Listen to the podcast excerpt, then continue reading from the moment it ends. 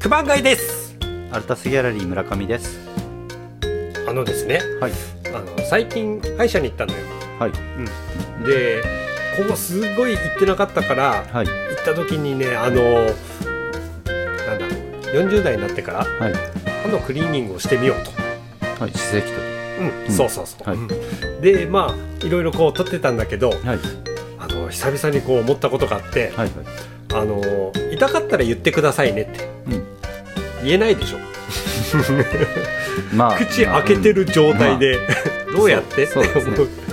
うっていうのをねちょはっいと今日感じて、まあ。ああ、いや、うんまあ、タイムリーで、自分も最近治療に行ってて。おおはいはい、はい。まあ、自分の、あの、治療してくれてる歯医者さんは。うん痛かったら左手上げてくださいねって言ってますよ。えはい。 あの、うん、言言ってくださいねはない。ないですね。うん、いやだから僕はもうやりながらあががしか言えないから そうしかですも、ね。あの歯が痛いのは我慢できるのよはい。あの唾液を吸い込むほらなんかうんパイプみたいなのあるでしょ、はいりますね。あれうがんちゃんと吸い込まなくて、はい。うん気管に入った時があって、あはい、うん、うん、うん、うん、そのよだれというか。そうそうそうそうはいはいそうそうそうはいあのもうんう痛いとかそんなどころじゃないよ、うんギャオって、はいはいはいはい。そうですね。うん、いやいや大変だっいたや 大大変ですよね。うんいや自分もしまさに歯石取りをこの間行ったら歯石を取った後にちょっと虫歯っぽいものが見つかったので、今今度治療です ね。ああ、はうんなんだろうね見つけてくれるね歯医者さんまあまあでもね、あのちゃんとメンテナンスというかしっかり治療をしとかないと、うんはい大切な歯ですから。改めて考えるとね、はい一番付き合う仲だよね歯ってまあ生まれてね、あの永久歯になってから一生涯ですから。抜けて困るのは歯と髪の 毛、うん頑張りましょうそうですね。はまあ今週はニューアンですい。はい。はいもうちょっとねいろいろ2作品となりましたけど、うんしっかり語っていきましょうはい。はいよろしくお願いしますお願いします。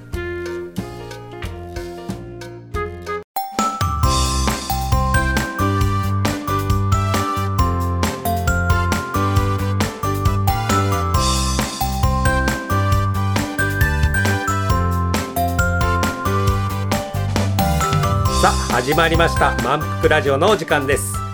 漫画の魅力や楽しさ情報を福岡からお伝えするために私漫画複製原稿コレクターの九番街とアルタスギャラリー代表の村上博文が毎回作品やテーマに沿って浅く広く雑談したりたまに深く潜るような談義もする番組です時には福岡で活躍するゲストもお迎えして楽しい漫画トークもございますまあがっつり聞いてくれても嬉しいけど何かの片手まで聞くぐらいでもいいけん最後まで付き合ってください今週もよろしくお願いします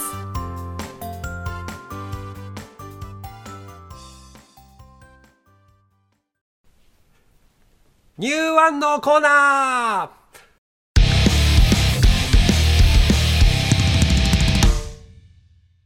こちらは新しい作品に着目して、えー毎月お互い2作品ずつ紹介し合うコーナーです。はい。はい。そう、もうね、9月なんですけど、はい。うん、まあ、8月の間にこう見つけた新しい作品ということですけど、うんうん村上さん、ちょっと、今回は村上さんからお願いしてもよろしいでしょうか。はい。じゃあ自分から。はい、はい。お願いします。はい。えーまず自分がご紹介する一つ目はいの作品ですが、もう連載が終わっていて、で、終わ終わってる作品なんですよね。終わってる。そう、あ終わニューワはいンなんですけど、い終わってる、まあ、ただあの、最終巻うんが近々出ますよということで、はいその最終巻ははい何巻、 3巻ですね、三巻はい、三巻ということはニューワンではなくラストワン。 はい、まあいいですよ終わいいですよ全然うんうんただあの、すごくね、ちょっと衝撃というか、うんうんあの久々にあのなんか面白いうん。掛け合いとかがね、面白い漫画だったので、あのご紹介したいなと思って、はいはい、紹介します。はい。はい、ということで、えーとまあ、モーニングで連載されていた漫画なので、えー講談社ですかね。はいはいはい。はい、で今あの、読もうと思ったらコミックデイズの方で読めるんですけども、そうですね。えーはいうん。えー作家のさんのお名前漫画さんのお名前が、うん青今四郎さん、青い真っ白。はい、あ、全部ひらがなで。ひらがなで、はい、うん青今四郎さんであ、はい葵葵どうまなんでしょ うね青井真四郎さんっていうはいなあー名前であでも、はいほらローマ字で書いてあるから、うんうんはいはいあのーうん葵まで止まってるああそうなんですね、うんじゃあ青今四郎さんし四郎さん四郎さんですね、はいで作品タイトルがはい「ぶっちぎりステッチまたすごいですね」はい、ぶっちぎりっていうのがうんうん、漢字なんですよ全部、か 漢字ですねはいもうね漢字のねそういうのからも、あて当て字なんですけれど当て字からもね分かるように、んちょっとこうあの不良文化っ ぽいあのなむしろねあの70年代80年代感を感じるなんかもう 昭和感がすごくある、ね昭和感がすごくある感じね当て字、漢字の当て字ですけどでもステッチですでちっていうとあの、はい刺繍刺とか繍の刺繍のステッチですねはい、はいはい刺繍はいですはいはいはいあそう、はいタイトルだけでもう興味惹かれるじゃないですか。はい、なので、まあ、刺繍を、んが好きな刺繍をやる主人公のあのいろいろドタバタ劇というか、はい、 主お人話公ははい女性。女性のあの小田真希という、あの手芸同好会というものを個人で一人でやっているあの子が主人公ですね。へえ。でまあインパクトがねすごく強いんですよ、やっぱ80年代70年代80年代不良文化を感じさせますのであんの出てくるキャラクターがほとんどが超不良みた いなむしろこうあの学校も荒れに荒れてるっていうようなあうんの高校が舞台なんですけど、うん。主人公もねあのアフロみたいないや、こ髪れ、型なんですちねょっと僕もね、今はいこう見ながら、はいうん、ちょっと作品読ませてもらってますけど、いや、本当になんか当時の70年代の絵柄、う。うんうんうんなんかね、感じますよね。ちょっと感じますね絵柄もね、絵柄、うん、小回り、うんなんか雰囲気が少し、そのあたりを感じさせますよね。うん。でも、あの、劇画みたいな昔の細かく、細かく描かれてる、あの力強くっていうよりは、今風な、うんあのちょっとや柔らかいというかシンプルな感じの線でもあって、うんまあそこはある程度簡略化今風な画風にも合わせてるのかなっていう感じですけど、うんでもしっかりこうキャラクターの造形とか書き込むところはしっかり書いて力強く見せてたりっていうところが、いわゆる先ほど言ったようなす少し昭和感んを感じるような絵柄にまとまってるのかなっていう感じですね。はい、僕、僕個人的なはい、ちょっと観点で言うと、うんなんかこういうコマのノリとか、はいはいひとその一つのコマの、あの、オノマトペあるじゃないですか。はいはいはいそういう書き方、うんあの例えば先生とか登場するときに、うんシュタっていう音を出してからこうんうんうんううん来るじゃないですか、はいでそういったものとかの、うんなんかいちいちいちいち、うんあの70年代のサンデー感 はいはいはい、わかる。わかるでしょわかるいや、講談社ですけどね。 講談社ですけどねこれこれ講談社ですけどうん、わかる。うん。いや、本当に、まあ、ね、ちょっと話の内容を先にうん進めさせていただきますけど、はいこの小田真希という主人公は刺繍で天下を取ると。はい。刺繍で天下を取る、はい ちょっと何言ってるか分かんないそうな何言ってるかわかんない。でも、要はそういうノリの感じなんですよね。うんうんでまああのその小田真希の刺繍をん学ランに入れると、はいはい喧嘩に負けなくなる無敗になれるみたいな噂が立っておーみんなこぞって刺繍を入れてく れと あじゃあそっちの方で、はいもうあの人気になってる人気になってる女の女の子、子へえ、はい、でもあのね福岡って修羅の国とか言われたり、うんあの北九州の方がねあの成人式でいま、未だにああいう刺繍っぽいのがねいるいるますよね、うん入ったような文化でもまさにそういうあの 80年代リスペクトというか、うんうんうんはい、そういうのを感じさせる、うんあの文化の漫画ですね、もう本当にあの主人公のビジュアルが、まさにこのスケバンを、うんスケバンを本当に思わせる。まあでも、主人公はうん、なぜ、あの、まあ喧嘩とかね、そういうのが、もちろん好ましいとは思ってなくて、うんでも、刺繍はしたいと。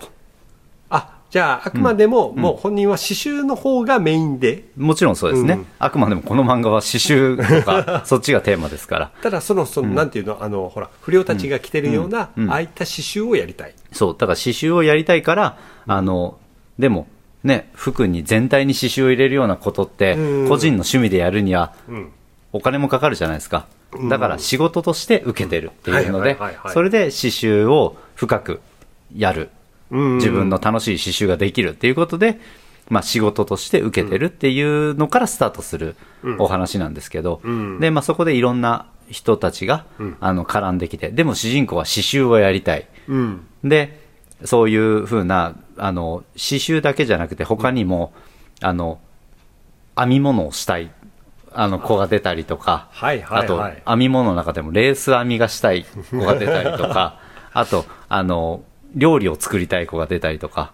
そういういろんな人間が絡んできて、うんまあゆくゆくはというかさ話が進んでいくと、まあ、ネタバレになっちゃったりなんですがあのそういうふうな部活動をみんなで作るみたいな話にもなっていくんですけどあーでも話の内容のメイン、ストーリー展開のメイン軸はどちらかというと不良文化なんですよね。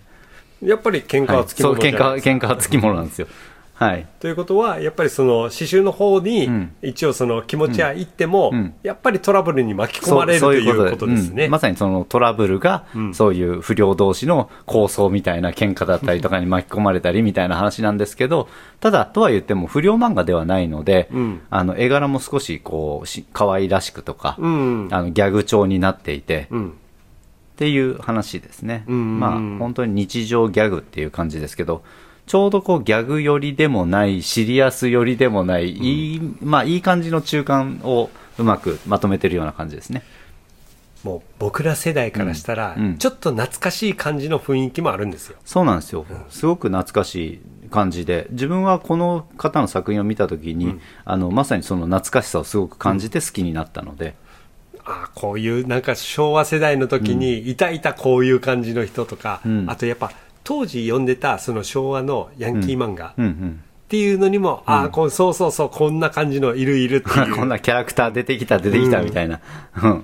だからなんかそういうなんか既視感も含めて、うん懐かしさも覚えると同時に、んでもちゃんとやっぱ今っぽさも残してるから、うん、そうなんですよね、特にそのキャラクターがあの少しこう SD 化じゃないけど、SD ってほどではないですけど、うん可愛らしい感じのシンプルデフォルメ感が出た時の絵柄とかはむしろ今風なんですようね、んうんうんすごく可愛らしい感じになってますね。だからね、本当あの今のこの Z 世代の子たちが見て、うんうんうんあなんか不良ってこういうもんなんだっていうものを逆に新しく感じるんじゃなかろうかと も思いますけどね。そうですね当時の当時の不良文化ってこんなんだったのかなと、誤った情報 がそうそうそう そう正直これ別に不良文化リスペクトでもないですしそうあの、うんね、むしろ不良文化としてはちょっと誤った内容が伝わる可能性があるんでその喧嘩トラブルからはい派生して喧嘩とかもあるけど、うんうんあくまでもそれを助けてくれるのは最終的には彼女の作った刺繍の入った服うん、いや別にそういうわけではないあ違うのそういうわけではないそう別に刺繍の刺繍が何かを助けてくれるとかではないんですよじゃないのあくまでも、まあ、その主人公たちが自分の好きなものを中心に、あの動いていくことによって、うんいろんなトラブルに巻き込まれたりトラブルが解決したりとか、まあ、あの一つ一つ人間関係を築き上げていくっていうようなうん漫画なんですけど、まあ、自分がこの漫画で惹かれた理由の一つっていうのはやっぱり刺繍をテーマにしているうんしかもそのある意味そういう家庭的な、うんあのね、そういう代名詞のような刺繍とか、んあの料理とか、そういうすごく家庭的なあの文化の代名詞と不良文化を組み合わせたっていうところがすごいですよねそうそうそうある意味対極ですよね、やっぱ漫画の面白いものっていうのはカクテルみたいに、うんなんかこれとこれを組み合わせたらどういうものができるんだろうっていうところでの化学反応、いや本当まさにそうなんですよね、この漫画はそういうすごく化学反応をん楽しめる漫画でもありますし、うん、でまたそのねあの不良文化の方にこう方向を置いてるんじゃなくて、あくまでも刺繍の方がそうですね、ううんんメインだとまあ、そういう刺繍だったり、編み物だったりという、まあ家庭科部的な感じですかね、うん、いや全3巻うん、なんかいやどういう話の流れになっていくんだろうとはすごく気になりますけそうどですねいねや自分も最近知ってですね12、2巻は買ったんですけど、まあ、3巻今度出ますので、あの2巻までは読んでるんですけど、うんうん、まだあの3巻目あと最後の方の話は読めていないので、ほまあ、コミックデイズでねあのポイントで買って読むこともできるんですけど、まあ、3巻出るし、3巻出るまで待とうかなと思って今ちょっと待ってるところですねうなるほどですね、こちらはえっ、と、モーニングモーニングだしだったと思います確か、うん、なんかいや、ちょっと個人的なことを言うと、はいはいなんかモーニングっぽくないなっていう、ああ、はいはいはうい。ん、今今言われて、うんあそうなんだって思って、ううんんうんなんかねそうやってそのサンデー感があるとかいろいろ言いましたけうど、んうんあだからモーニングでうこんの辺りのがこう連載されているとなると、うん。結構なんかやっぱ大人向けの、うんそういう大人の男性とかが読んでも面白いっていう。うんうん。で、そうやって僕が先ほど言ったように、うんちょっと既視感のあるようなそうですね。ううんん。ところ、うん。まあ、なんかね、その、別の漫画家さんのお名前あげるのは申し訳ないですけど、はいはい自分の好きな漫画さんのお一人で、村枝健一さんってね、有名な漫画家さんいますけど、はいはいはい、村枝健一さんのギャグ乗りみたいな、あーはいはいはいあのどドタバタ活劇と言いますかね。あわかる、はいあ、うんそうだそうだ、なんかねそのサンデー感あるって言ったら村枝先生もほら、サンデーそうそうの、ね、出そう、そう身なんのそ人うなんだですかよね。ら、はい。ああなるほど、わかったわかった、はいちょその時代の人の 雰囲気だそうなんですよ、うんまあでも、あの自分は逆に言うと村枝先生の作品で一番好きなのは、マガジンで連載されていた「佃島パイレーツ」ってやつが好きなのホッで、トマガジン、はい、そのマガジン結局それもこう、ね、講談社マガジンですけど、ああそう僕はね、サンデーだったから幸次郎っていう漫画、はいあの俺たちのフィールうドんのちょっと前そうのね,、ですそねうんうんの時にちょっと兄が読んでたのをちょっとこっそり読んでたっていう、あ村枝先生そうだそうだ、そう村枝先生ね、結構そういうあのしすごくこうストーリー展開も含めてシリアスなうんものを、人情味とかを織り交ぜながらも、うんところどころ日常パートはギャグ寄り でやってたりするじゃないですか、うんまあ、本当にまさにあのそういう感じを感じさせる漫画なので、んまあ、村枝先生のような作風が好きな方は、んあの多分ぶっちぎりステッチはハマると思いますあなんかね、はいギャグパートが結構ポンポンポンっていうようなギャグパートが多いから、そうですねんうんうんうんでもちゃんとその話の流れとしてうんうんはしっかり出来上がってるから、うんちゃんとあの泣かせるところは泣かせる、うん笑わせるところはわな笑わせるっていうかなんかほっこりさせる、うんうんやっぱりそういう意味でこうストーリーがしっかり、うんあの軸というものが定まっていて、うんそれを進めていく中で、うんあのキャラクターたちの魅力を引き立てるためにギャグというものをうまく使ってるという感じの漫画なのでまあ、でもねタイトル勝ちだねこれは そうですねぶっちぎりって、うんぶっほちぎりと 仏に恥と書いて、ああとと義義理理、うん義理人情の義理ですか らねぶっちぎりですからねいや、もう村上さんがまずこのタイトルに惹かれたっていうのがちょっと驚きですけ ど、うんいやいや好きですよ面白いです好ねきですか、ううんん、はい、それなりに自分も不良漫画見てますからね、 はい、もちろん自分は不良はあんまり好きではないですけどあの不良文化はね、うん別に漫画として見る分にはいいですかそうそうそう、はい読む分ではね村上さん意外とアウトローもの読みますもら、はんい ね、 まあ普通に読んでますね、 うんはい、あじゃああの、はい試し読みとかはあコミックデイズの方で今試し読みはできるので、はいあのコミックデイズであのぶっちぎりステッチというふうに検索をかけていただければ1話は見れますのであわかりましたコミックデイズですね、コミックデイズですねうんはいまあ、講談社は基本的にやっぱコミックデイズを、うん見ておけばそこに何かあるだろうというそうとですこねろがありますよねうんうんはいありがとうございます、はいちょっとじゃあ次僕行きましょうかねはい、うんでは自分はこれではいはいでは次私行かせていただきますはいお願いしますはい。僕ね、あの、好きな作家がいまして、はいまあまあ、いっぱいいるんですけど、うんうんその中でも、ちょっと一人好きな作家を挙げますと、はい後藤由紀子先生っていらっしゃるんですよ。うんうんで、その先生は、まあ、なんで、その、知ったかっていうのもう、ん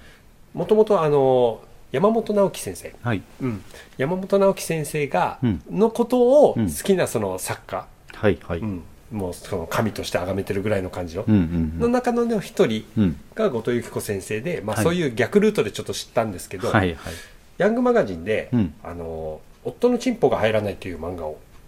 書かれてるんですよいや、はいちょっと待ってくださいこれすすごいんですよあこのれいや知ってますよあ知ってます知ってます知ってますああ、はいよかった知よてまかったすはいいやあのもともとこれはあの、全然原作者は別の方なんですけど、うんうんうんそれをコミカライズはいして書かれたのが後藤由紀子先生、うんうんでそれで僕もまあ読んで、うんやっぱいやタイトルがすごいじゃないでうすんうんか、うんうんいや自分もあれタイトルすごいなと思いましたよ、うんでもその後に、そう一気にこの後藤由紀子先生の名前がわっときて、うんうんううんんでこの先生の絵柄がすごく僕はちょうどヒットしてて僕の中でうんうんうんでもやっぱね作品が最近うんうん「あのフォビア」っていうホラー漫画を描かれてたんですよ、はいはいまあ、ちょっとした集合体のね、うんうんただそのフォビアもすごく面白かったんですけど、はい。あのついこの間うん。 「天国」といううん。短編集を出されました、はい。はい。はい、でもうその短編集がやっぱ僕がちょっと面白かった話が入ってたので、うん。うんまあ、それも含めてちょっと今回はこの「天国」という作品を紹介したいと思います、はいまあ、出版社はあの双葉社ですね、うん。うん。でこの「天国」というこのコミックスの中には4作品入ってて、はい。あのー天国までひとっ飛び」うん。これがあの2020年のウェブアクションでやってたやつはい。でもう一つが 2, 2月14日の思い出はい。これがヤンマガウェブうん。で次が家庭教師はい。でこれがビッグコミックスピリッツでやってたああ、はい。はい。で最後「迷子犬と私たち」っていうこれがウェブアクションでやってた、はい。うんだからもういろんなところでそうやって短編を書かれてる先生なので、それがまあ一つの作品としてはコいミックスになったっていうぐらいのことであって、うんうん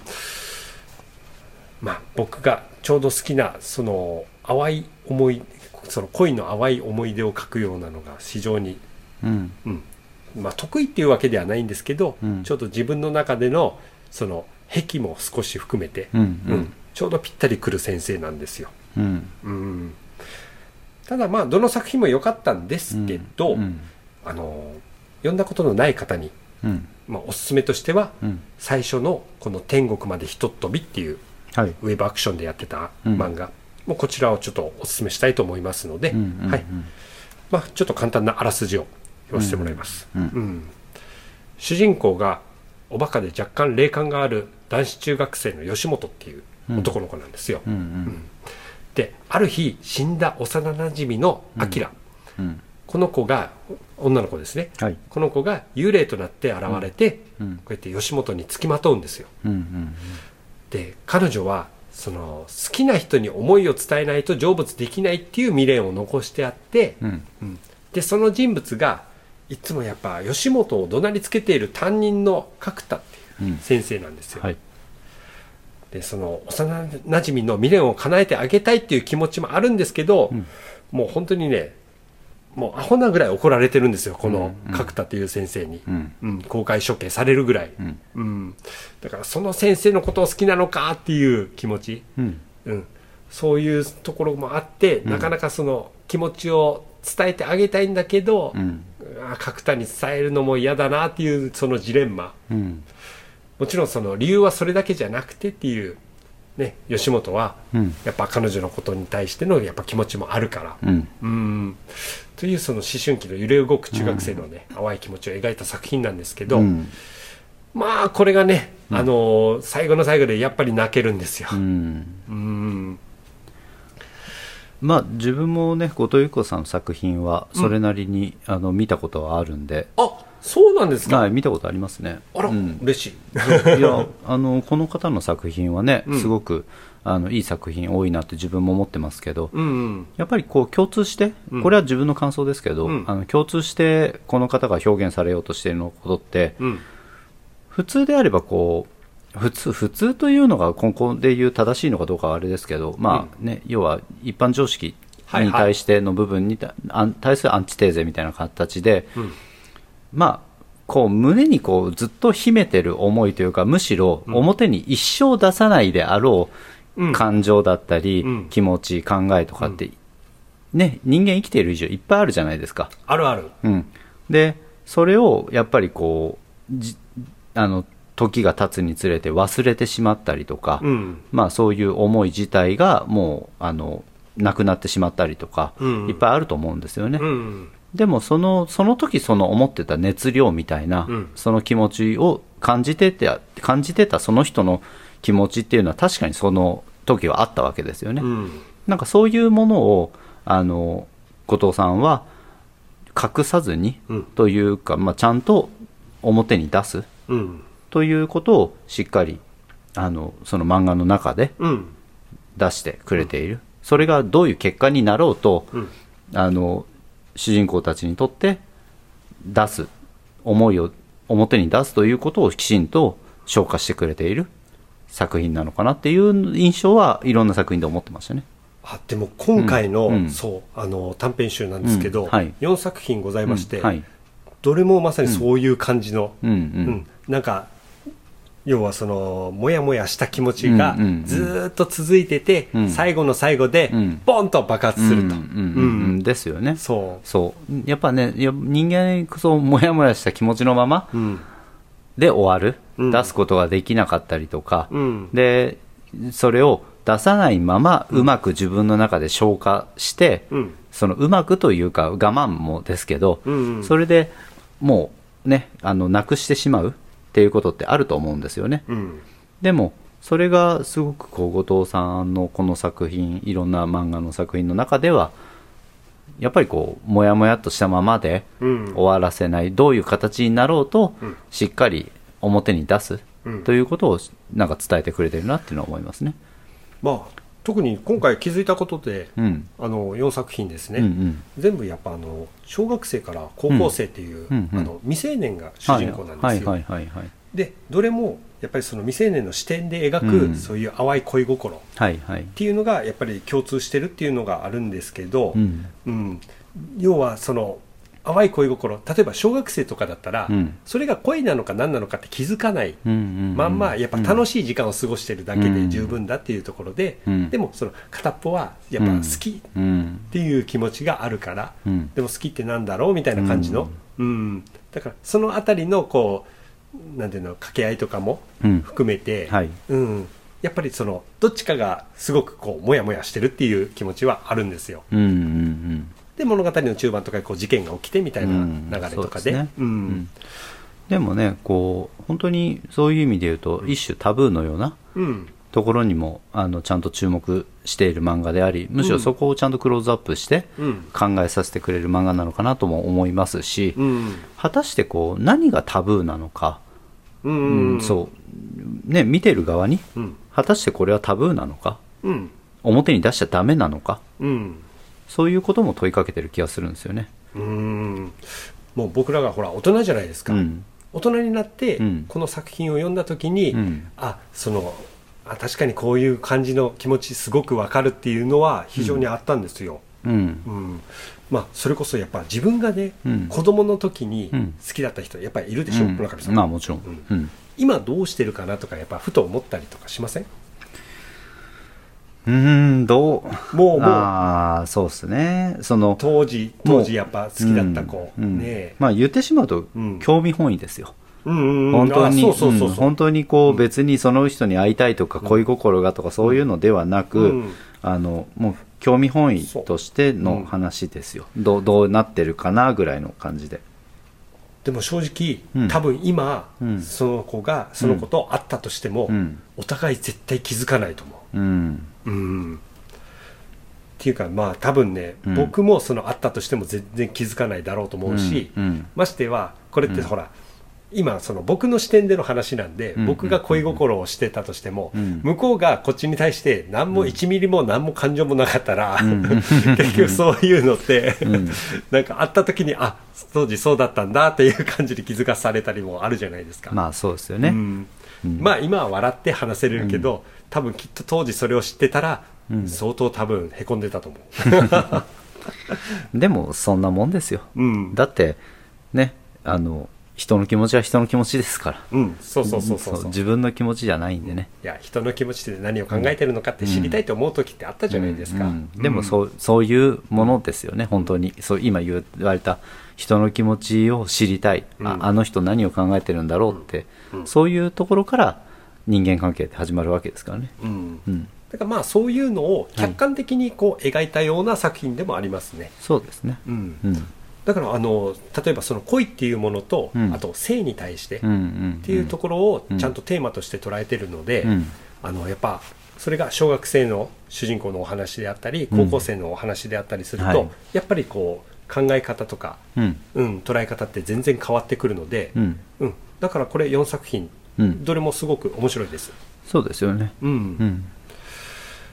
基本的に我々、あの陰キャはちょっとでも優しくされるだけで、あ好きかもって思ってしまう側なん であんまり恋愛観ってそんなにねいや参考になあらなれいでとこすあれろですよあの、そこに対してはね、うんちゃんと、うんそその感覚を持っといた方がいいですよ ねあの別に違いますよ好きかもじゃなくて、その程度で好きになってるぞという自分に対してのそう戒ちょろいちょろい戒めをそう戒めを持たないとダメですねいやー、うんちょろかったそなうでそう、うもん、お前自身ちょろいぞとうんいうことをね、うんあの一歩引いた立場から見るべ きですよいやあの、全然話変わるけど、はいあの進撃の巨人はいはいはい読んだことありますもちろんあります、はいであのキャラクターの一人で、うんあのちょっとね女性に優しくされたら、うんうんあもう結婚しよ うっていうキャラがいたんですよ、いますねはいあれすっげえわかると思って いやもうもうそんな感覚だからね、あのまあ、後藤由紀子先生自体が、はいやっぱ女性なので、うん女性の視点からっていうものもすごくあったんですけど、はいまあ、そういったものも含めて、我々男性が読んだときに、うんあこういうふうなことをちょっと考えたりもしてるんだっていうのも、少し思いましたね。そうですね、うんまあ、大人になるとねやっぱり、あのそれなりに考えますから考えます、考えます。あれですけど、でもねあじゃあ小中学生ぐらいの,、うんあの一般的なうん男,、男子というか、はいはいあの思春期うんになる前のとかのうん小学生ぐらいの男子がこんなこと考えてるかって全然考えてないですけどね、もうなんか、とにかく友達と遊ぶのが楽しすぎて、そうそう そうそこしか見てなかった。もう楽しいに全振りですからね、うん。いや、だからね、やっぱ恋とかなんだろうっていうのが、うんだんだんやっぱ、こう、年を取ってくると分かってくる。 そうですよね分かってくるし、うんで、それを改めて、うんやっぱちっちゃい頃こんなふうなこと考えてたなとかいうのを思い出させてくれるような一冊ですね。そうですね、うんいやすごくいい作品だなと思いますありがとうございます。はいでは、えーおさらいとしていいですか、はいはいえー後藤由紀子先生による短編集、はい天国は、これ、ウェブでご覧になるとき、いうんうんこれ、それぞれあの出版社が違う から、はいそうですね試し読みができるのはですね、はい今のところ僕が見つけたのは2作品で、はい天国までひとっ飛びっていうのは、うんあの、Kindle、Amazon の Kindle、はいはいアンリミテッドに入ってる人だったらあ読見れるめわまけですす、ねはいはい無料で読めます、うんうんでもう一つ、2月14日の思い出、うんこちらは山がウェブはいはいあのアプリの方ですね、うんで拝見することができます、はいうんまあ、短編集ね、すごくいい作品いっぱい載ってるので、うんうんまあ、機会があれば短編集もいあの購入して読んでみていただければと。ぜひあの後藤由紀子先生を知らない方はいが初めて読むのにもちょっとおすすめな作品なあので、でもそうですね。うんうんうん私からは以上ですはい。はい。まあ、そういった感じで、えー前半が終わりましたので、はい。はい、後半が始まる前にはい少し休憩といきましょう。そうですね。はい。はい少し休憩で。では、休憩といきます。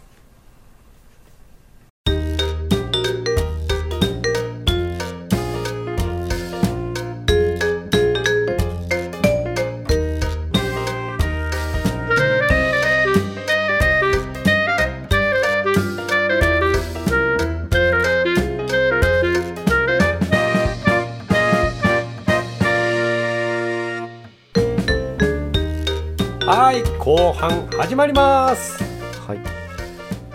さあ、後半、村上さんから、じゃあお願いします。はい。では、早速、後半の紹介する作品を挙げたいと思います。えーまず、タイトルからいきましょうかね。はいタイトルが、神田極楽町職人話というタイトルです。はあ、え神田、あの町の神田ね。町の神田ですね、ははいいはいはいまあ、江戸江戸ですよね神田極楽町職人話というお話で作家は坂上昭仁さんですね、はあ、なるほどですね。はいはい。こちらは、えー、とトーチウェブで見ることができます、うんうんうん。リード社のトーチですね、うん。はい途中ウェブいいのたくさんあるんだけどね、うほんんと。うん。最近ねやっぱりそれこそねあのこういうふうな、うんあのまあ、ある意味コミュニティア勢というかあーのそうそうそうそうんオリジナル系のね、うんあの作品とかはすごく盛り上がってますよね僕がこの前紹介した「龍子」っていう作品もトーチウェブです、あああそうなんですねうんとは自転車屋さんの高橋君とか、はいはいはいはい、まあ、結構なんか僕が好きそうな感じの作品がいろいろ揃ってるんですよね、そうですね、うんまあ我々ねアフタヌーン好きってよく言ってますけど、うんまあ春田とか、うん青木氏とかそうそうそうそう、まあね、そういう感じのね、すごくこう、その作家さんの世界観をうん感じさせるお話っていうのに惹かれるので、まあそういう意味で言うとトーチもね、そそのジャンルというかすごくまあ言ってしまうとマイナージャンルにはなるんですけど、うんでもその作家さんがすごくこうその世界に対して、あの深く深くこう好きでというか掘り下げてうん描いてくれている作品が多いので非常にいい作品が多いなと思いますね。いや多分ねすごく面白いんだけど、はいあのトーチウェブになるとやっぱアプリじゃないから、うんうんうんうんじゃあえそれどこでやってるのっていうのとかを、うん結構気づかない人とかもいるっていうのがそうなんですよね、いい作品多いんですけどね、うんまあそういう意味でね、我そうそ々がこうやって紹介する意義があるわけなんで、そうそうそうそうはい、しっかりご紹介したいなと思います。よろしくお願いします、はいえーこの作品なんですけども、まあ、先ほどタイトルからもあるように職人話なので、はい職人さんたちを、まあ、紹介するお話なんですね、ほうほうほうあでいろいろんはない職人さんを、いろんな職人さんですね、はいで1話は桶職人ああ、はで2話は刀鍛冶あちょっと待ってください、えじゃあ時代はいつぐらいなの多分江あ戸時代ですねあー、はいなるほどね江戸の江戸の職人さんの、うんそういうふうな、まあ、技うんうんですね。あまあ、あの、うん。あらすじというか、紹介文の中では、あの、江戸職人の技と意地というふうに書いてますので、うんはい。まあ、江戸の時代に生きた職人さんたちを、あの、すごく圧倒的なディティールでと書いてますので、いや、ものすごく絵が細かくてですね、あ新しいですね、はいうんしっかりと、その職人さんたちにクローズアップしたうんまあなんか言い方がちょっとかなんで軽くなるわけではないですけど、あれですけどプロフェッショナルです よはい NHK のプロフェッショナルですうんね、はいまあ、読んでちょっと体験するっていうか、うんなんていうの、まあ、その客観的にその職人さんの世界を知るというか、うんうんどういうこだわりがあるのかどういうことをあの教授として、うんその世界自分たちの職人仕事に向き合ってるのかみたいなですね、うんうんうん、はい、がいろいろ描かれてるわけですけども、うんまあやはりすごいのが絵の描き込み具合というか表現力ですねこの作家さんははいはいはい、はい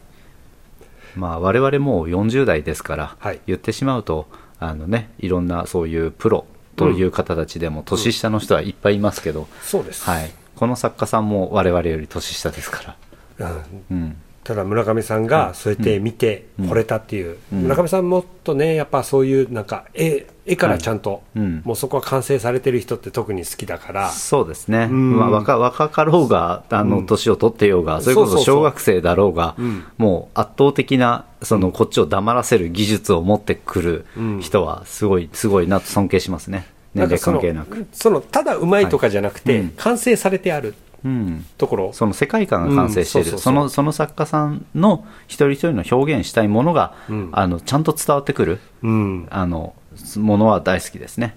うんいや本当あのちょっと軽く今読ませていただいてますけど、はいめちゃくちゃ絵うまいですそうですよね、うん、もう本当に、本当に素直に、うわ、めちゃくちゃ絵うめえって、もうまずその言葉出ますから、そうですよね、いや本当そうなんですよね、絵の絵のうまさがまずね、そこからがすごいですねただ、えーこの人は一人で描いてるのかなってちょっと思ったぐらい、んあのちゃんとキャラクターと、うんその物語のその背景とかがうんうんう、んすごく綺麗にぴったりはまってるから、うんあそうですよね大体こういう、あのその当時の時代、時代劇的な時代風俗っていうものになると監修者とか、うん結構いますよね、うんうんでもこの方はあのお一人の作家さんの名前しか書いてない監修誰とか書いてないんで、はいはい多分作家さんが全部自分で時代交渉というか調べて、まあ、もちろん誰かに意見ぐらいは聞いてるとは思いますけどちゃんとストーリーもこの方が考えて、あのやってるんじゃないかなと思いますね。すごいですね。いやー僕がちょっと初めて見たあの森かおる先生の衝撃に近いものを感あーじはいます、はいはい書き込みの量がえぐい、そうですよね でもあの書き込みの量というか本当にこうその細かいところ、ん見せ方というのがものすごくうまくて、うんあの別に画面全体を書き込みで埋めてるとかのタイプではないんですよねじゃないうん、見せるべきところにちゃんと注力できてる、抜くところは抜いてるうんちゃんとそうそう、そうなんですよねやっぱりこう見せたいここをちゃんと注目してほしい、ここをしっかり見せたいんだっていうのがしっかりとうん本人の中で分かってるんだろうなっていう絵の描き方をされてますいよねや。この桶職人のこの構図、うん すごいですよね、構図ね。すごいうん、見せ方がね。うんそのカンナを持ってから、んその桶を足で挟んで削っているっていう構図を、うんうんうんこれ1枚で絵になるじゃないですか、うん、本当すごいですそよれね。がたったその一コマの中でさっと普通にこう書かれてるから、ううん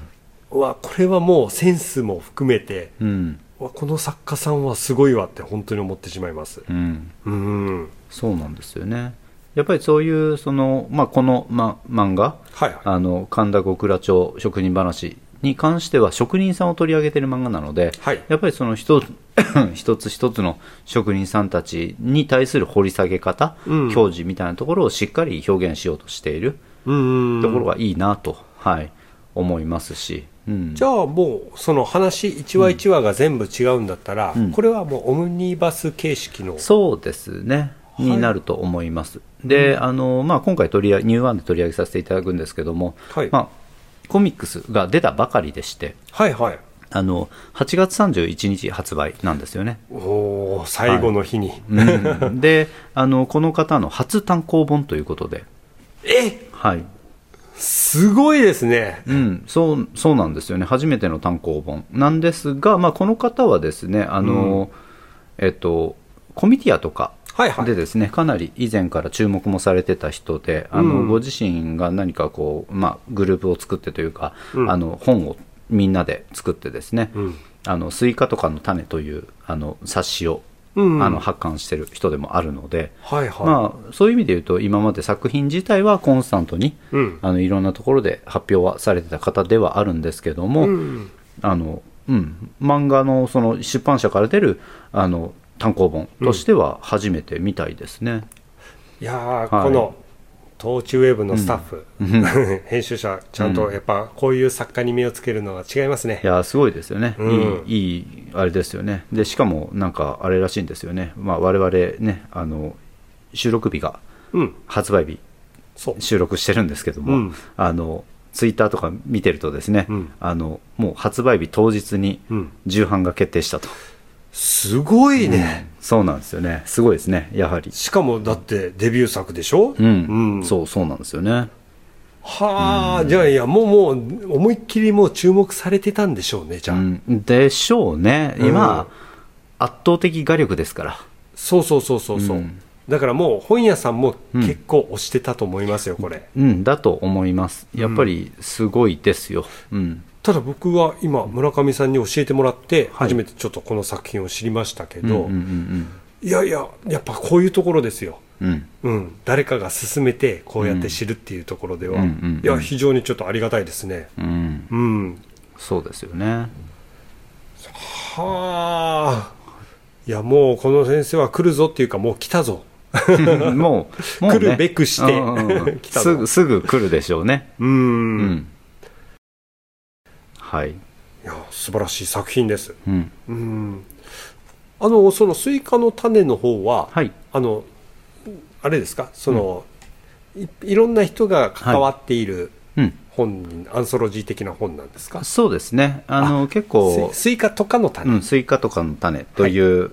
ものを、まあ漫画雑誌ですね雑誌として、うんあのこの方がですね、うんあのまとめられていましてうんうんまあ、坂上さん以外も多分いろいろあその編集という意味では関わってるんだと思うんですけどもあの、うん、結構メインの方として多分始められてるんじゃないかなと思いますねちなみにまあ自分も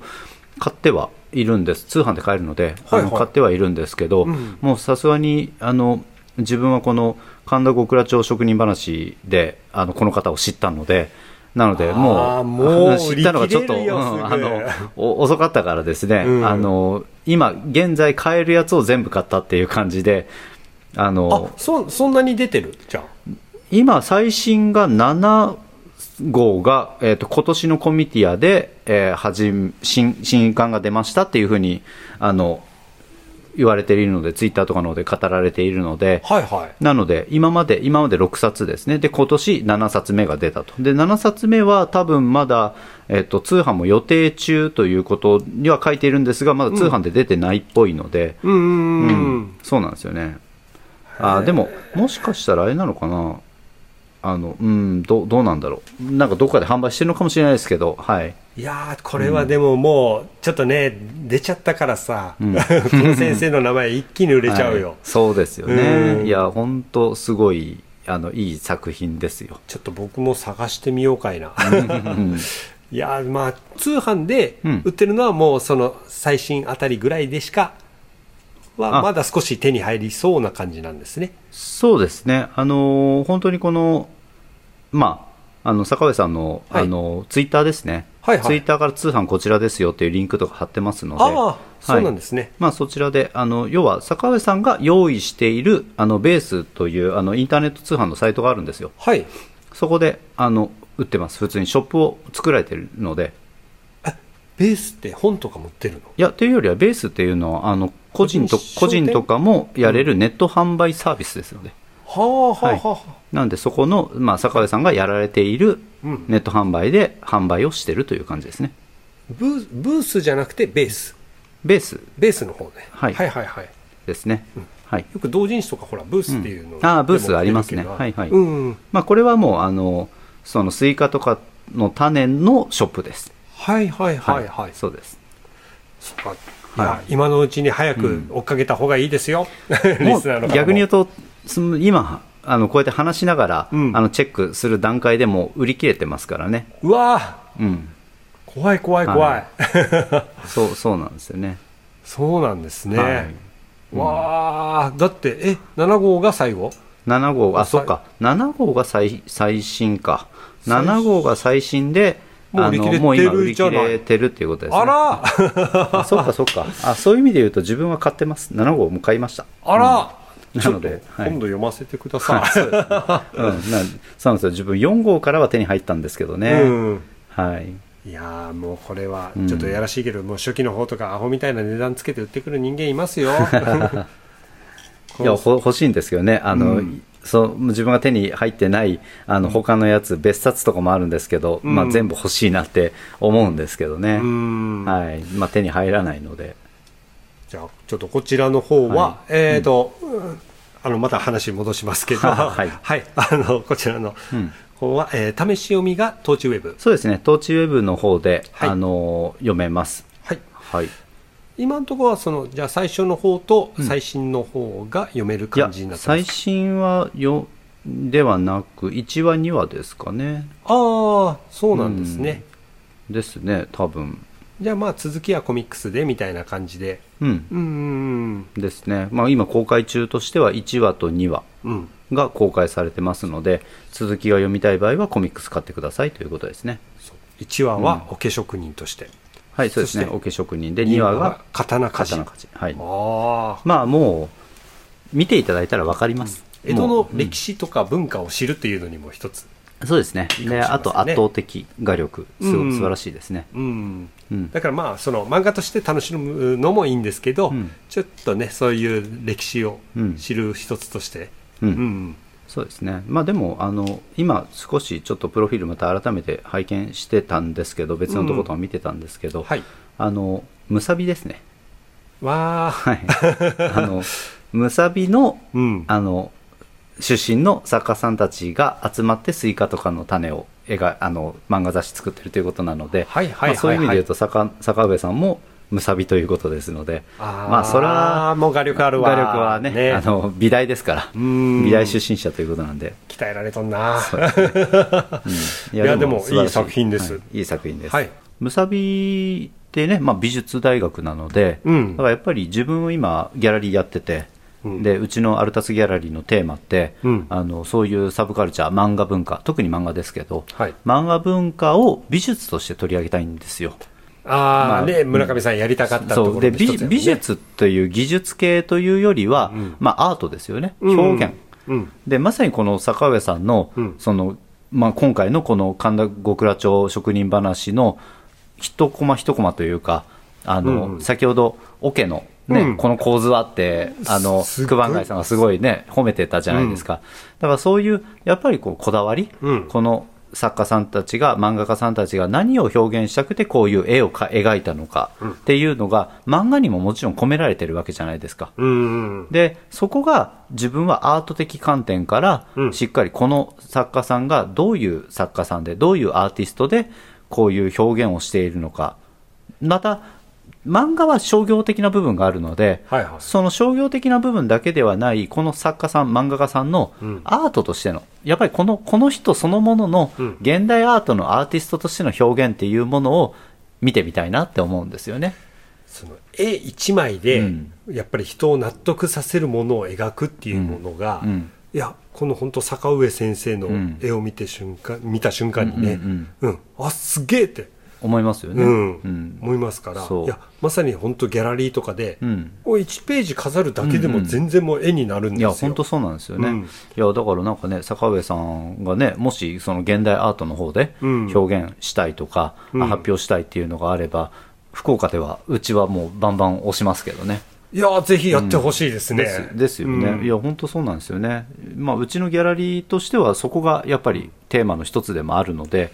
なんかね、機会があれば、なんかつながれたらいいなとか思ったりしますけどね。なんかね原画展っていうよりかは、うんうんもうアートとしてのいや、本当そうですよ。う展ん覧会。の方あのでね、ー、そうそう、だから坂上さんの表現、まあ、んこれは坂上さんに限った話ではないですけど、自分がね、あの注目している漫画家さんたちのんアートとしての表現の作品を、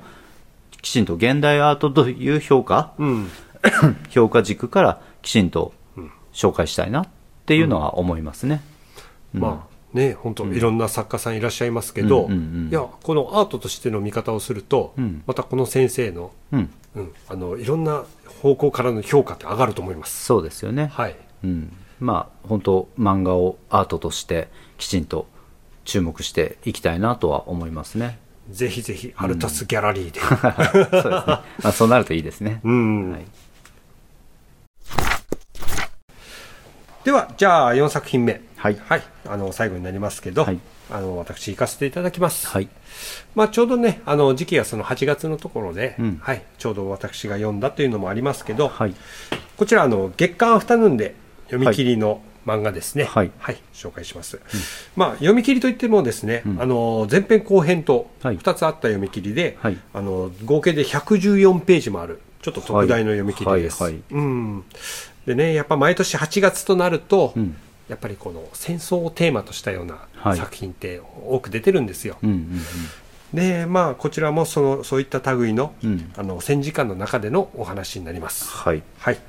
えーまあ、当時のねやっぱ時代背景とかも伝えなくちゃいけないっていう、まあ、読んでほしいっていう気持ちもあって、はいちょっとこの作品を選びました、うんうんえー西原理香先生によるはい「日向の手のひらはい。」という漫画です、はいまあ、あの簡単なあらすじを言いますと、はい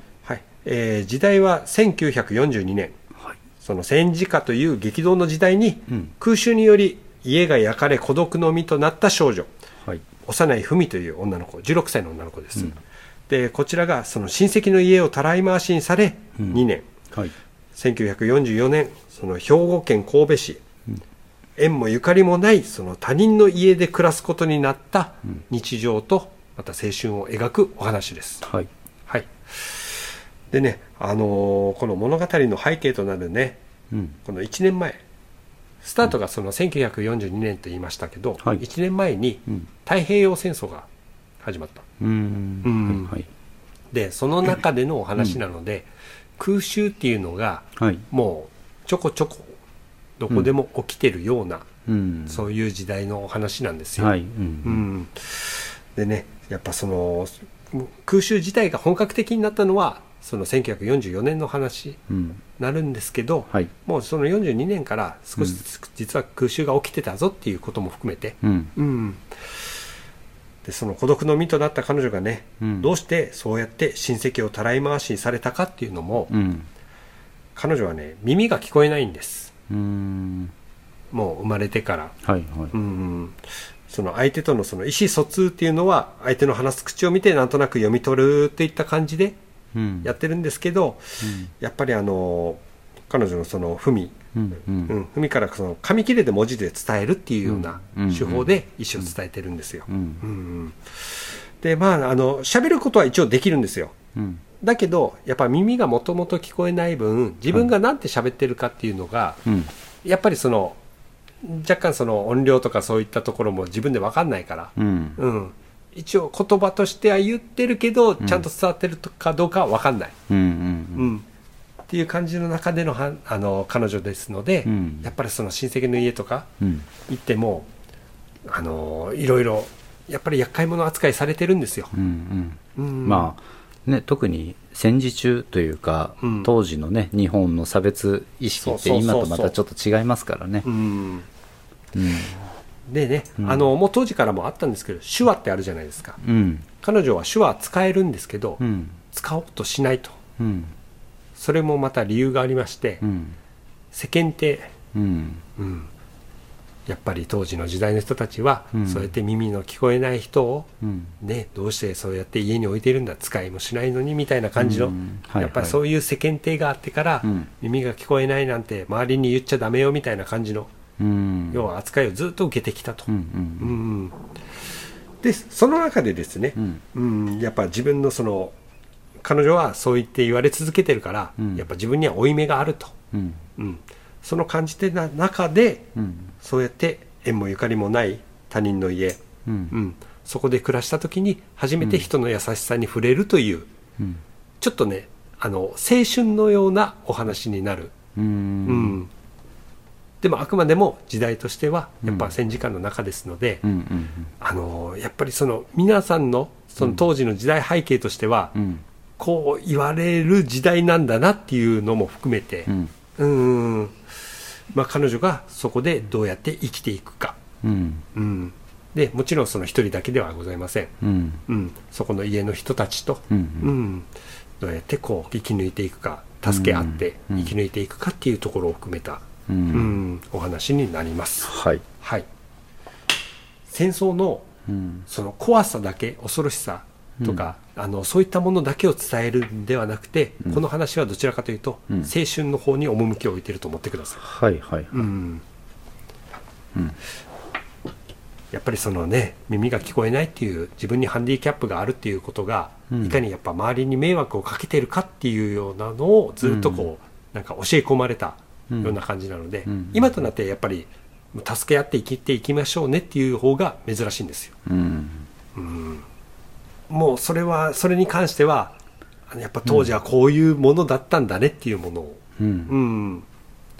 あとやっぱ戦争というものがうんいかにやっぱ、ね無益なものか、そうですねはい、うん毎年ね戦争というものはテーマに取り上げてますけど、うんまあ今回僕がこうやって紹介しようと思ったのも、うんうん戦争の怖さだけじゃなくて、うんうん戦争のその戦時下の中でうん描く日常というのがこういうものなんだよっていうものを、うんそっちに重きを置いてる作品なので、はいはいまあ、そういうところも知ってほしいなと思いまして。そうですねはい別にねその戦時下だからといって、うん全てが暗かったわけではないですからねそうなんですよねその中でもやっぱりみんな必死に生きてたでしょうしむしろ今以上にそう生きるということに対して貪欲でうん必死に生きてた時代だと思うんですよね、うんであるならばやっぱり人がそこで暮らしてるというか生活してる以上、うん人間らしいいろいろな営みってあったわけじゃないですか、うんうんそれこそ、ね、あの青春もあったでしょうし、恋愛もあったでしょうし、うん日常の、ね、楽しいこともいっぱいあったと思うんですよね、うんでもやっぱりそこが全て戦争というものでうん壊されてしまうというか、うんまあそこに対してはやっぱりこう戦争イコール悪いことっていうのはもちろん伝えていかないといけないことですけど、うんそれ以上に戦争が起きることによって我々が何を失うのか、うんうん、多分そっちの方が理解しやすいと思うんですよね。ただ悪いことって言われるよりも、うん自分たちの今普通に生きている日常もそうだし、んね、自分たちが大切にしているものもそうだし、うんそういうものが全てな壊されてしまう、なくなってしまうということをいかに後世に、うんそれもリアルに、ちゃんと自分たちごととしてうん考えられるようにしていくかっていうのは大切なことかなと思いますね。うん、正うん直やっぱ、毎年、うんあのやっぱ戦争を取り扱った漫画ってあるんですけうど、んうんだんだんその戦争をリアルに体験している人っていうのがやっぱり少なくなってくるんですよ、まあそうですね。うんうんやっぱりそこの現状の中、うんこうやって毎年その戦争を扱った漫画が出るっていうのはうん非常に大事なことなんだなっていうのはもう思ってますので、そうですね。うん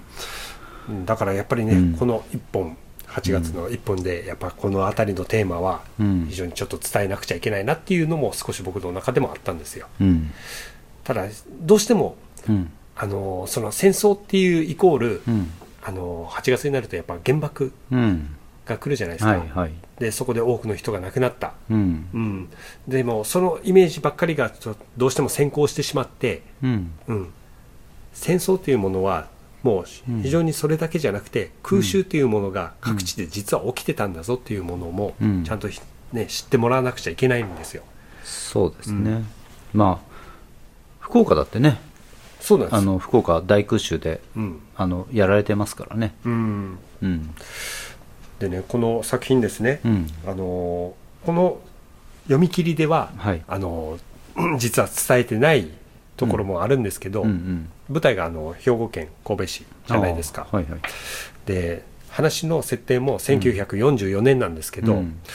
実はその先ほど言った空襲うん。兵庫県神戸市は1945年に起きてて、うん。うんそこでねあの亡くなった人が2500人以上いるんですうよ、んうん。うん好きで亡くなってるわけじゃないじゃまなあいもですちか、ろん、それは死にたいと思って死んでる人はいないですからね。うん。そのね、1年前はこういった当たり前の日常があった、うん。ね、うん。もうその当たり前の日常をこうやって必死に生きてきたうん。人もどこかでもしかしたらね、いるかもしれないと、うん。うん、そういうことをやっぱ頭の中でちゃんと想像できるような、うん。こういう漫画を通じて、うん。うん一人一人が想像していただけたらなっていうのも思いましたね。そうですね。うん、うん。もう本当あのーはい。まあ、ひと一言じゃないんですけど、うん戦争というものをうんなんかやっぱゲーム感覚で考えてる人間もいるんですよ、まあ、若い子今たちのはね、うんまあね、こう嫌嫌な話ですけど、それこそ、あのアルカイダとかはが、いあのね、テロテロに対しての,、うんあの話が出たりしたときに、うん米国の無人機はいはいはいがすごくクローズアップされたんですよね、そのテロに対するあの人間がもう戦争に行かなくて済むみたいな。うんで今もまさにロシア・ウクライナの戦争でそうあのドローンが使われたりとかうんしてますけど、うんそのその話が出た時に、うんそのドローンとか無人機を操縦する人をどうやって、あのスカウトするかというかどういうふうに操縦する人を見つけてくるかといううん時に、うんゲームの上手い学生をスカウトしたっていう話が出てたんですよ、うんうんううんん、まさにそういうあのシューティングゲームじゃないですけど飛行機を操縦するゲームが上手かったりとか、うんそういうのが上手い子たちうんを見つけて、スカウトして、うんで、実際にそういう米米軍に、うんまあ、就職させてじゃないですけど、うんそういうことをやってみたいなことをニュースで見たんですよね。うんうん、だからやっぱりそのゲームというもの、エンターテインメントじゃないですか、自分たちが楽しいと思ってやるもの、うんその延長線上に戦争というものを結びつけて、うんでしかもその戦争で人を殺す道具のものをそのゲームの延長線上の技術でやらせるっていうのは、うんすごくこうあの恐怖ですよねそうなんですよねうんそそのやり方その探し方はどうかと思うんですよね、うんだからもうやっぱそれによって失われるものって命なんですようねん、そうですよね、うんそこに対するリアルさっていうものが、やっぱりゲームを、ね、あの感覚を持ってしまうと、希薄になってしまう、うんううんん可能性があるんじゃないかと、うんうんだからそのゲームを別にやってる人が悪いとかそういうわけではございまませあ、んもちろんその通りですね。うんやっぱりその戦争というものに対して、うんそこにそのゲームの感覚を絡め取ってくるっていうかね、うんうんうんうんやっぱそういったことになると、ういん、やもう戦争から生まれるものは負しかないと。まあ本当そうですよ、うんだからやっぱりそこをどうリアルにうん自分たちごととしてうん意識ができるような人間をすを教育していくか育てていくかっていうところが大切なんじゃないかなと思うんですよね。うん今の若い子たちというか子供たちに対してのというより今の大人の責任我々の責任ですよね、その大人があのちゃんと次の世代子供たちを育てていくという感覚の時に、ん何が良くて何が悪いのかというのを法律のルールだけじゃない人間としてっていうところうんで考える、うんあとは国がねやっぱりありますけど、うん国という枠組みだけじゃなくて、うんこの地球という星その中に生きている人間という種族、うん人類という観点で物事を考えていかないとうんいけないかなって思いますね。いやもう本当、この時期になると、うん本当にやっぱね戦争というものに対して、うん今一度やっぱ考える時期だと思ってます、そうですね。はい、うん。決してねあの、うんそのゲームだけの世界じゃないんですよ、うん。うん、特にこれからね、うん若い子たちにどんどん教えていくに関しては、うんこうやって我々がね、うん。まあでも本当ね、あの、こうやってつこん、この程度って言っちゃうとあれですけど、我々はこうやって話すことしかできないですけど、でも、本当今の時代って少しあの考えた方がいいと思うんですよね。うんこれまであの我々40年近く生きてきて、うんここまで戦争というものが、んあの我々の生活の中にかなり肉薄してるというか、日常の中に入ってきた経験って、正直ないですよね。うん、あの、なんというか、うん実際には近づいてると思うんですよ。ですよね、うんいやだって、我々が子供の時って、ん戦争はまだ発展途上国の内戦だったりとか、うん、あのテロだったりとか、うんそういうふうな、本当に、まあ、言ってしまうと、自分たちの日本という国に生きてたら、ほとんど関わることがないだろうなっていう感覚はあったと思うんですよ。うん、でも、今、すごくこう世界が、うんあの密に、うん、あの我々が子供の時以上に密につながるようになって、うんでしかもその、まあ、戦争という枠組みもねあのいろいろ変わってきてますし、まあね、近しいところでいうと中国の問題とかもありますし台湾の問題とかね、うんすごくこう日本が自分たちの当事者として、うんあの北朝鮮の問題もありますけど、まあ、当事者として意識しないといけない。うん、でよく言われるのがじゃあその日本は自衛隊があるけど、うん軍隊はないじゃないですか、うん、じゃあ自分たちをちゃんと自分たちの力で守れるのか、まあ、米軍が、ね、あの日本に駐留してますけど、米軍は守ってくれるのかとか、いろんな問題があるじゃないですか、うん、で自分は正直、あの日本が軍隊を持つ、うん要は自衛としての軍隊を持つことには賛成です、自分はですね、うんうんうんだから憲法改正も自分は賛成派なんですよ。うん、でもあのそれはあくまでも自衛の手段であり、うんあのまあ、自分たちの身を自分たちで守るという単純的な話なんですよね。うん、でもそれ以上にやっぱり戦争というものをしてはいけないという観点、うん起こし起こしてはいけないという観点から外交努力って必要だと思うんですよ。うん、うん、だから戦争というものを起き起こすこと自体がどんな末路になるのか、どんな不利益になっていくのかっていうのを共通認識として、まあ、いわゆる相手の国側にもちゃんと意識してもらうためにも、教育の問題だったりとか、ん外交的な部分でちゃんと解決できるような道筋を探るというかそういう世界にしていくうん。ことが大切なんじゃないかなと思うんですよね。うんいやもう本当、我々は常にね、あの本当、些細なことかもしれませんけど、んこういうラジオで言ってる一言一言が誰かに伝わればと思ってますので、そうですね、うんんこういう一言が、まあ、誰かの意識を変えてくれれば、うんうん、ラジオやってよかったなとも思いそうま。ですすね、はいうんまあ、自分たちはねやっぱ漫画の素晴らしさ、うん漫画文化というものを伝えてますけど、やっぱり漫画ってあの年齢問わず見れるものじゃないですかうん、で特に我々は子供の時から漫画が好きでって言ってるように、子供も見るものですよね、そうですね。うん、だからやっぱやっぱりその子供につ子供たちに伝えていきたいんですようん、漫画の素晴らしさを伝えていきたいし、うん戦争の悲惨さ、うん、要は人間として正しく生きるってどういうことなのかっていうのを、漫画というものを通して世界中の人たちが理解してくれるような世界になってくれたらいいなって自分は真剣に思ってますけどね。うん。うん、だからまあ子どもたちがもちろん笑顔でいるのはいいことだと思いますけど、うんうん間違った笑顔ではなくて、うんこういうなんか大人たちがダメなものはダメっていうものを教えられるような、うん、そうなんですよね。うん本当ダメなものはダメっうんていうことですよね。うん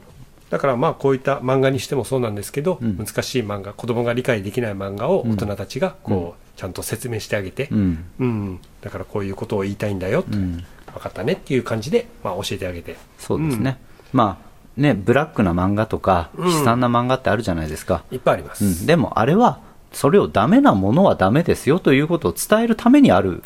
意味もあるわけなのでもちろんあくまでそのエンターテインメントの一環として、ちゃんと一歩離れてうん読んで楽しむっていう分は全然大丈夫だと思います本当そうですよね、はいだからちゃんとそういうふうな漫画ないし、ん YouTube とかも今すごく流行ってますけど、うんやっぱり子どもたちが自分たちで考えて、うんダメなものはダメだというふうに自己判断ができる、うんそういう子どもたちにな、まあ、を育てていかないといけないちゃんと教育していかないといけないと思うんですよね。そうです大ね人が言うからダメではなくて、うんなんでダメだという思うのかっていうのをちゃんと自分で判断ができる、そうですねそれは大切だと思いますね。うんうんうん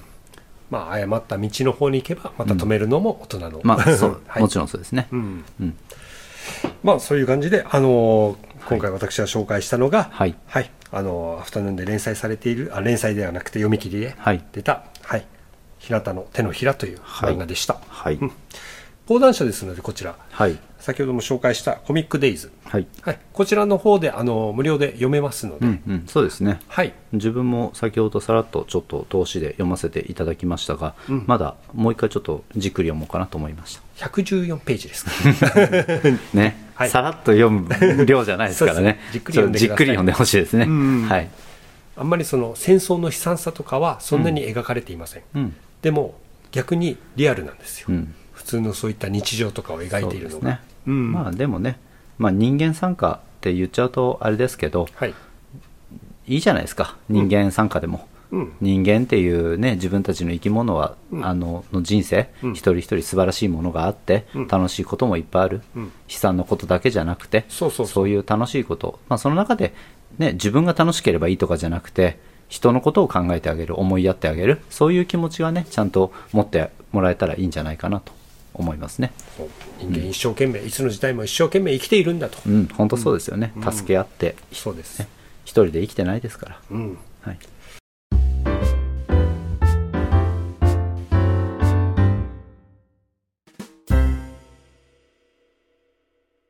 まあそういった感じで今回4作品紹介しましたけどはい、うんいやなかなかちょっと濃いかった ですね今回はいやいいいい作品ばかりですよありがとうございます、はいじゃあ改めてご紹介しますは はいいじゃあまずは1つ目はいえー、青今史郎先は生い、そうですね。による、えーぶっちぎりステッチ、はい、はい、そして、えー後藤由紀子先生による短編集「天国」はい、そして、えー坂上昭仁先生による神田小倉町職人話、はい、はい、そして最後西原理香先生によるは「い日向の手のひら」です、以上4作品紹介しましたそうですね。はい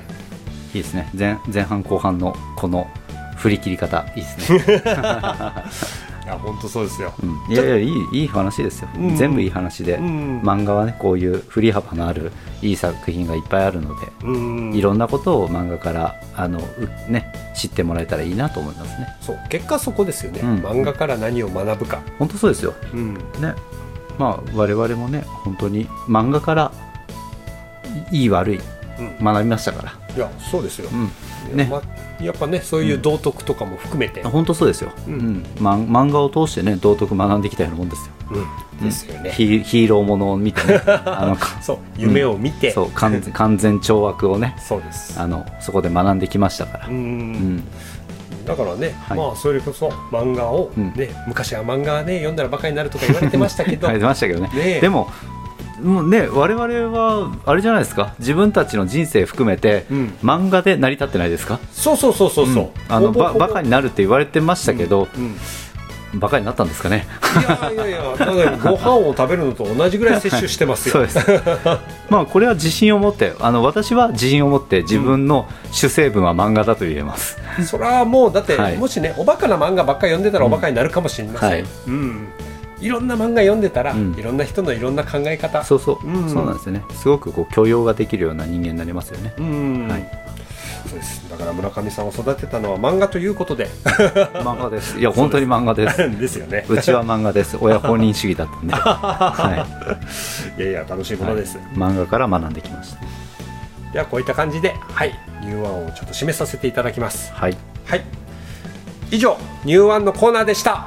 ありがとうございましたありがとうございました満腹ラジオの情報は満腹のツイッター内で発信しております現在トークテーマを募集しておりますツイッターアカウント G メールとともに漫画福岡 mangafukuoka となりますメールの際はツイッターの DM または漫画福岡 gmail.com にご意見ご感想ネタ提供などをお待ちしておりますそれでは満腹ラジオ次回もよろしくお願いします